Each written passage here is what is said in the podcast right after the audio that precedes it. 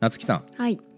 世界でうん。一番大きい望遠鏡の口径ってどれぐらいのサイズだと思いますか？後継ってこの。そうですね。レンズのまああの電波望遠鏡とかもあるんで、うんうん。レンズとは限らないんですけど、うんうんうん。これの直径ですね。えー、世界で一番大きい。はい。あそうあれですね。あの宇宙望遠鏡も含めてもらって大丈夫ですよ、はい。あれも地球から打ち上げてるものなのでえー、じゃあもう結構じゃないの、うん。なんかもう1キロとか言ってたりするんじゃないの？1キロ。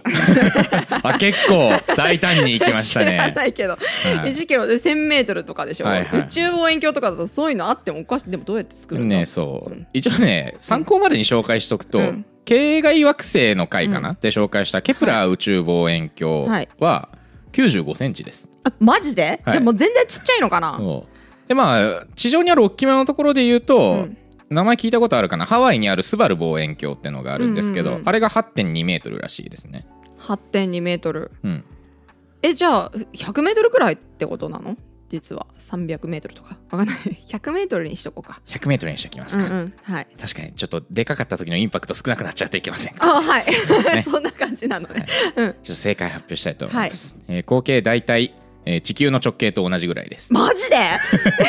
全然1キロ想定でも1キロ想定でも驚けるじゃん。まあ1万キロぐらいってことですね。でかー大きいのね。めちゃくちゃでかいです、すごいな。えーこれがですね、うん。えー2019年にうん。ブラックホールの撮影に成功したイベントホライズンテレスコープという、まあ、略称 EHT ですね。イベントホそう。ライズンもうテレスコープ。完全にそれ用の名前ですけど。そのまんまだね、はい、そう、このですね、まあ、あのイベントホライズン望遠鏡はい。を今回は紹介しつつ、はい。まあ、実際に観測されたブラックホールのお話をしていきたいと思います。はい。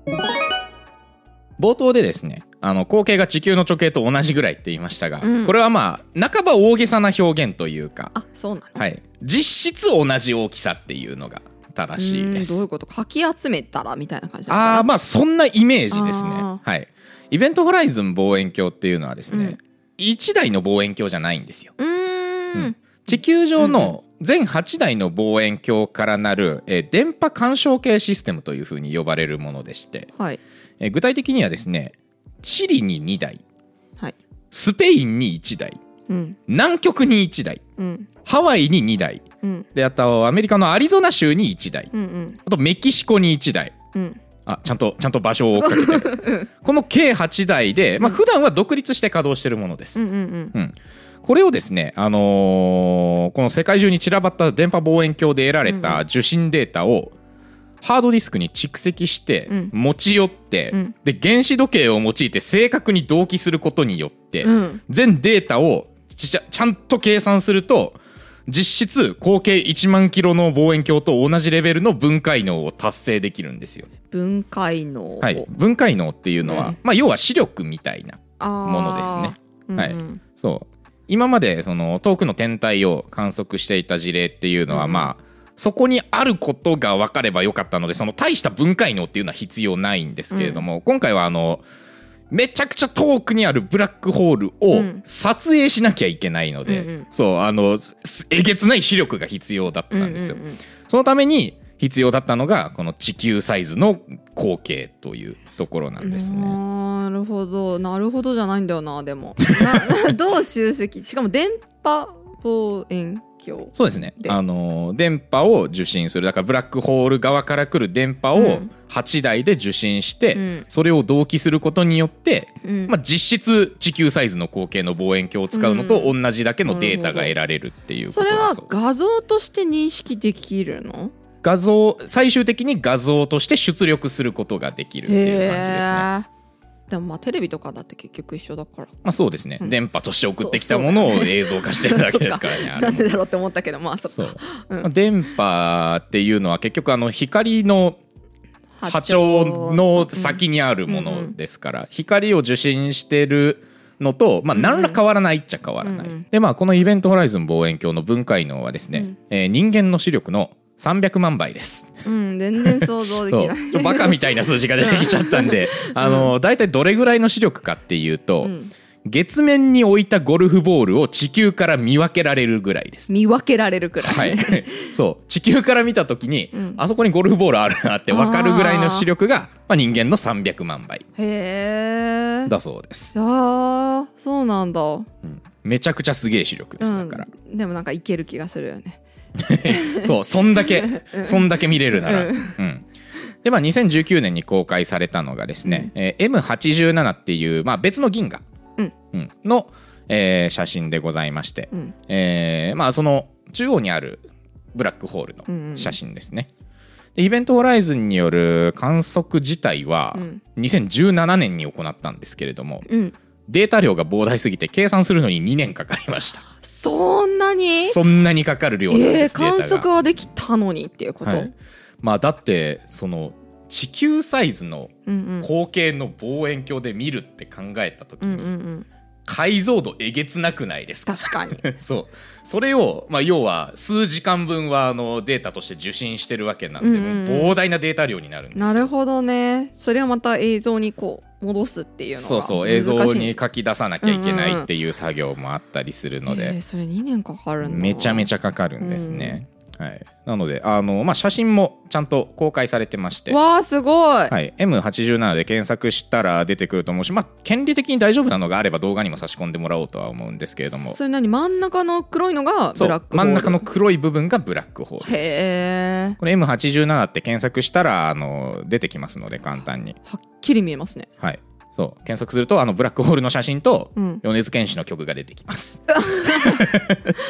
M- M87 っていう曲がね 最近出たんであね、りましたまあ、ブラックホールが見えると何が嬉しいのかっていうところなんですけどうんも、うん。まあ、まず第一にうんめっちゃロマンあふそう。れ る嬉しいってそれはそうでしょ。これめちゃめちゃ大事、ロマンでしょ。そう。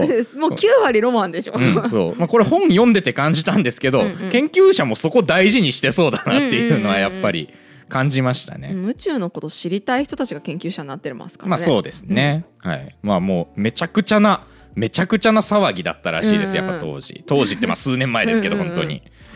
でまああの実用的な部分で言うとうん。あのブラックホールの大きさというか要はあのイベントホライズン部分のうんうん。あのサイズが分かるわけですよね。実際に見れるわけですから、うんうんうんうん。で前回喋ったと思うんですけどあのこのサイズは質量のみに比例するっていうふうに言いました,、言ってましたねってことはサイズが分かったら質量分かるんですよ、うんうんうん。うん。でこの M87 銀河の中心のブラックホールの半径の大きさは、うん。この撮影結果からうん。500億キロメートルぐらいであるというふうに推測されました。100億キロメートル。億キロメートルです。あのキロがあんまり意味をなさない数字になってきてるんですけど、はい。まあ、なので、えー、とこの数字から、えー、と質量はですねあの、まあ、割り出せるんですけれども、うん。えーこれが太陽の65億倍だそうですへえ青みたいな数字が出ました。そうだね。太陽65億個分です。5個分。っていうのがまあ分かって。まあこっから先うん。どういうふうに利用していくのかっていうのは、まあ、今後の研究次第なんでしょうけれども、うん。まあでも遠くにあるブラックホールの質量が分かるっていうところになるとあの銀河がどういうふうな影響を与え合っているのかみたいなところも多分分かってくるとは思うので、んそうだよね。いやすごいあのえだってさ65億個分のさ質量があったわけですから、うん。そいつの引っ張る力は相当強いえそれもそうだしもともとの構成の大きさすごくない？まあそうなんですけど、うん。ちょっとねこれはまだ分かってない部分も多い範囲で、うんうんあのね銀河の中心って大体ブラックホールがあるだろうっていう風にうんうん。予想はされてるんですよ、うんうん。ただあのあまりにもでかすぎて、うん。あのこないだ喋ったあの恒星から出来上がるブラックホールうんとは別の生成方法なんじゃないかっていう風な考え方もあるんですよね。ああそうなんだ。宇宙が生まれた時点で、うんうん。もうブラックホールの種みたいなものがあるんじゃないかみたいなへ考え方もうビッグバンの時点で出来上がっているビブラックホールになり得るその構成とは別の要素のものがある、まあそうビッグバンの瞬間かどうかは分かんないですけど、まあ、直後ぐらいに、うん。もうビッグだからそのブラックホールの種みたいなものが。ホール因子みたいなのがいて。そうそう。あってこいつの中心こいつを中心として銀河というものが生成されたんじゃないかっていうふうな考え方がまあ結構有力な考え方としてあるみたいです。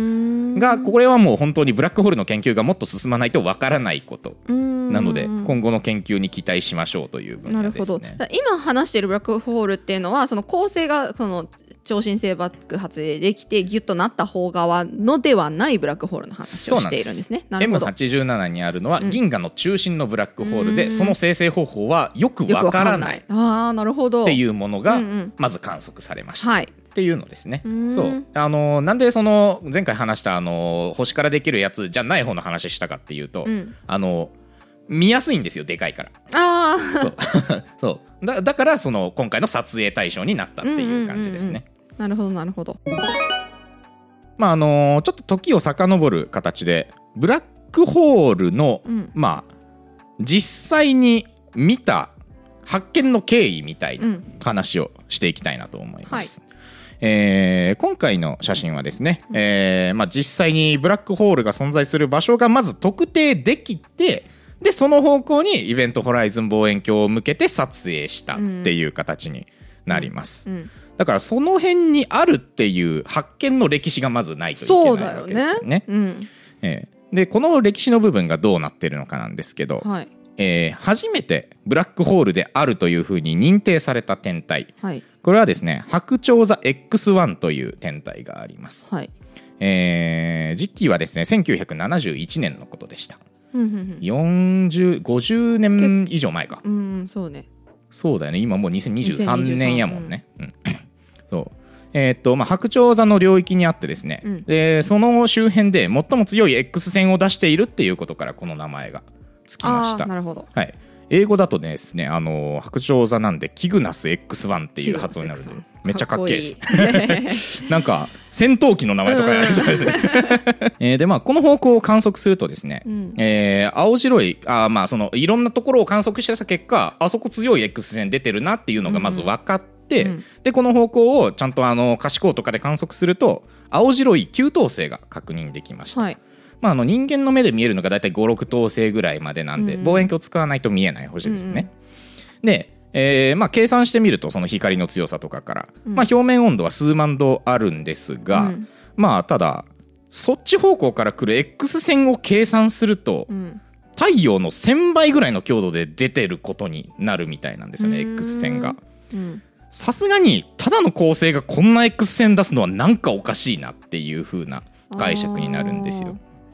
で、まあ、謎を解くべくこの青白い星が精密に分析されました、うん。その結果ですねこの星から届く波の波長が56日ぐらいの周期で変動してるっていうのが発見されたんですね。へえ。そう。さらどんどん強くなっているという感じなの？増えたり減ったりしてる。ああへ本当変動しているそう。うんこれ何が起こってるかっていうと、うんうん。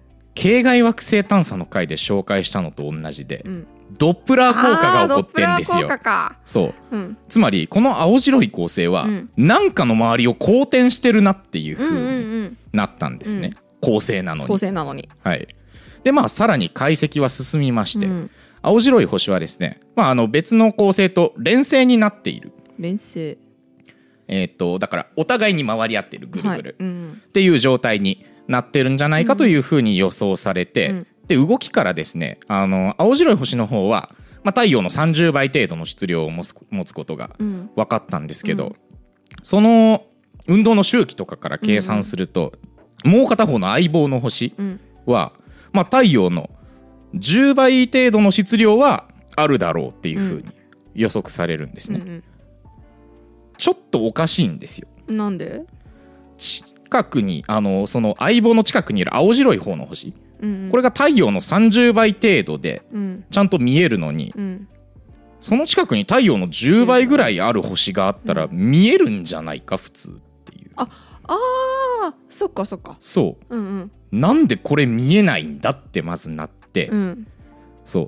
この太陽の10倍の質量がありうん。で大量の X 線を出しておりうん。しかしその実態は可視光で見ることはできない。うんこれはもうブラックホールであると考えるしか説明がつかないだろうっていうのが最初のブラックホールの発見です。な。るほどな。なんか宇宙のさ、うん。その星の発見とかはうんそういうのが多い、ね。そうですね。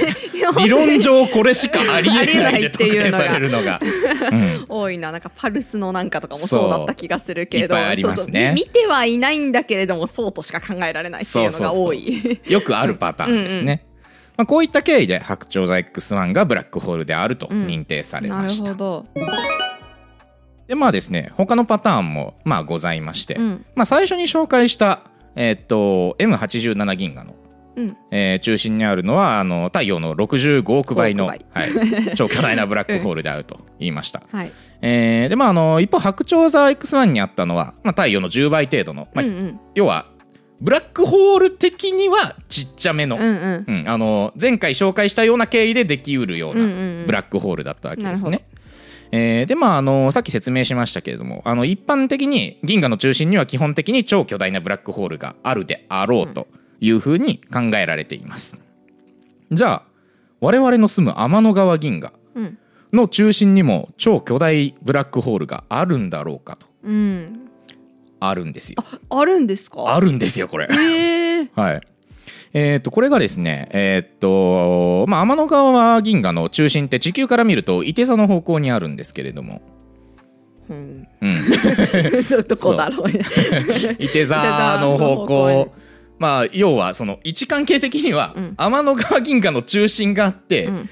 地球があって、うん伊手座を構成する星がこの辺にあるっていう。こうんうん。こっちかな？こっちかな？ごめんちょっとどっちかわかんないけど。この辺にあるうんうんっていう解釈になるんですけれども、うんうん。うん中心の場所要は天の川銀河の中心のことは伊手座 A スターっていうふうに呼ばれています。いて座 A スタ A スター。ちょっとややこしい名前なんですけどあの中心のことなんであの別に星じゃないんですけど、うん。伊手座スター。A スターって呼ばれてます。ー うんうん。でこの伊手座 A スター付近の、えーっと構成、うん。要はその銀河の中心付近のうん。構成の、はい。えー運動を観察して、うん。まあ、伊手座 A スターの位置にも見えないがとても重い星。つまりブラックホールがあるっていうことが確認されました。うーん。うんで、えーまあ、計算の結果これは太陽の400万倍ぐらいの質量を持っています。400万倍。あじゃあさっき観測したのよりは全然ちっちゃい。そうですね、うん。はい。まああのーさっき観測したのは別の銀河にね。うんあるので、うん。めちゃくちゃ遠いんですけど、うんうん。まあ、めちゃくちゃでかいからなんとか見ることができたっていう感じですね。はい、でえっとまあ太陽の400万倍の質量を持ってるのでこのイテザ A スターの方は、イベントホライゾンの半径は、えー1200万キロメートルぐらい。1200万キロ、これはあの大体0.1天文単位なんで、うん。まあ太陽から地球までの距離の0.11うん。割ぐらい。あえそんなもん。だめっちゃでかいっつってもその太陽系ほどでかいみたいな話ではうんうんないんですよね。うんへえ。まあ言うてもその太陽が ブラックホールになった時の3キロとかと比べあよりたらは全然めちゃくちゃでかいんですけど、うん、そう。でまああのちなみにですねあのこっちの写真も実は撮影されてイベントホライゾン望遠鏡に。見せて。去年写真が公開されてます。こちらです。ぽや。まあぽや。ぽやっと。ぽやっと。してます。えちなみにさうんと銀河の中心にブラックホールがあるわけじゃない？はい。でイベントホライズンの分範囲の光はまあ見れないわけじゃない、見えません。でいて座の方向を地球から見た時に、はい。ブラックホール側のさ、うん。えっと、そのブラックホールのそのイベントホライズンの範囲内うん。をこう直線で結んだ時のうん。星とか奥側の星はじゃあ見えないっていうことなのかな？奥側の星は見えませんね。そうですよね。そこから放たれた光はイベントホライズン内に入ってしまって、うん。ブラックホールの中心にたどり着いてしまうから見えなくなります。そうなりますよね。うん、だから裏っ側の観測ってなもうできないことになるじゃない？だだから銀河って一応ブラ,、うん。ブラックホールを中心にやっぱりそれも楕円状というかなんか広がってるわけ円盤状に広がってるわけじゃない？要は太陽系と同じような分布をしていると考えられるので。だからこう回ってった時にさこう、うん。その裏っ側は確実にイベントフライズンのうん。うんうん範囲分は幅分は見えないってことよね、見えないでしょそうよね。うん、うん。イベントホライズンの向こう側はうん。見えないです。そうですよね。そう。ちょっとずれてるとあの空間歪んでる分、なんかここんな感じで抜けてくる光はあると思うんやけど。そのイメージはある。うん。うんうん。そんな感じうんです。うん。なるほど。えーというわけで、まあえー実際の撮影の例をいくつか見てまいりました、はい。ちょブラックホールのねこれからみたいな話もしたいなと。まあブラックホールのこれからって彼の未来をブラックホール研究のこれからかな。ですね。少しは光を出してみようかな。ちょっと吸いすぎちゃったかな。残念ながらそんなことは起こらないです。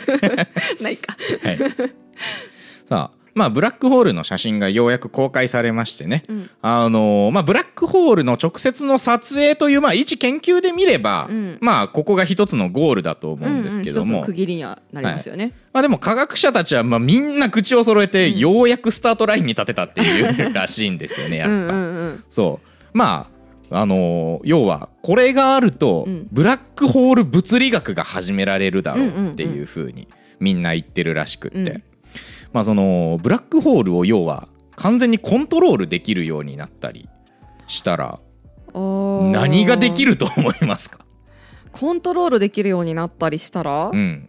いやどういう意味でのコントロールになるんだろうな、まあ、だからそのブラックホールの危険性を一切受けずにブラックホールの性質を利用できるとしたらみたいなところですね。うーんとあでもそれこそめちゃくちゃ力っていうかエネルギーがあるわけだから、うん。それをこうなんかなんていうのかな。あのクリーンエネルギーみたいな感じで使うとか。そうそうそうそうですね。だから要はうん。物投げ入れるだけでうんうん。中心に向かう時にうんうん。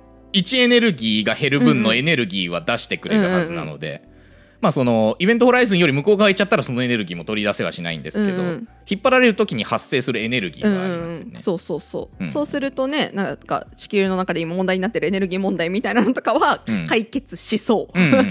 自在にできるなら、うん。うん、いいですね。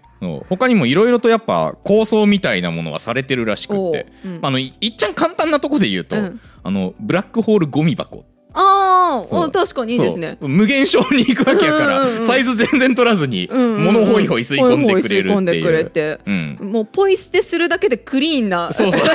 ゴミとなってくれるっていう。そう、うんうん。うん。でまあ、さっき言ってくれた通りそのエネルギー回収できたら、まあ、ブラックホール発電とか、うんうん。まあ、直接電気にしなくてもブラックホール暖房みたいなこともできるかもしれないし。そういうことも考えられてるんですか実際。考えてるみたいです。えー、すごい。でそうあの1973年要はもう、うん。ブラックホール最初に見つかった直後か、うん。にあのーなんか結構素敵な論文が上がってて。はい。あのー大きめのブラックホールの周囲を取り囲むように作るブラックホール都市みたいなものの論文が上がってるんですよ。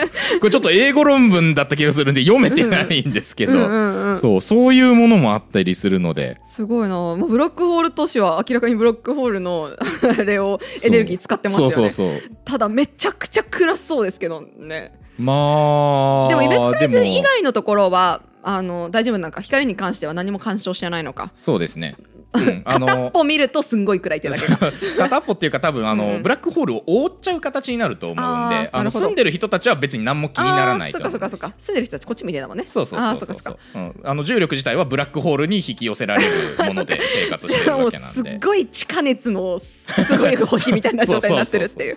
なるほど。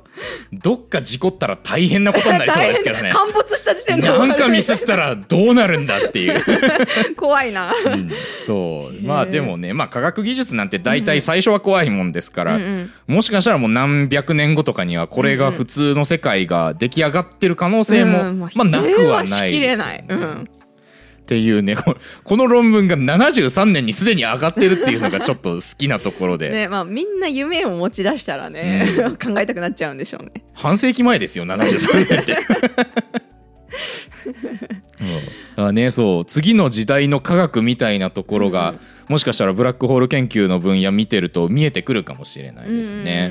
うんうんうん。というところでですね、まああの今日のまとめに入りたいと思います。はい。まあ、全部で2回にわたってうん。ブラックホールの基礎の部分とあとは、はい。まあ、実際の観測事例について見てまいりましたけれども、まあ、天文学の中でも最先端の分野なんでね、うん。まあ、全然分かってないことだらけですし、まあ、これからも続報があったら積極的に扱っていきたいなと思います。いいですね。そう。なんか分かってないことでいうとそれこそ僕はあの一般相対論を全然理解してないって話をしましたけど、そもそも一般相対論と量子論には矛盾するところがあるらしくって、ああそうですね。まあ大きい方の話とめちゃくちゃちっちゃい方の話ですもんね。だから、あのそもそも現代の力学はまだ不完全ってことなんですよ。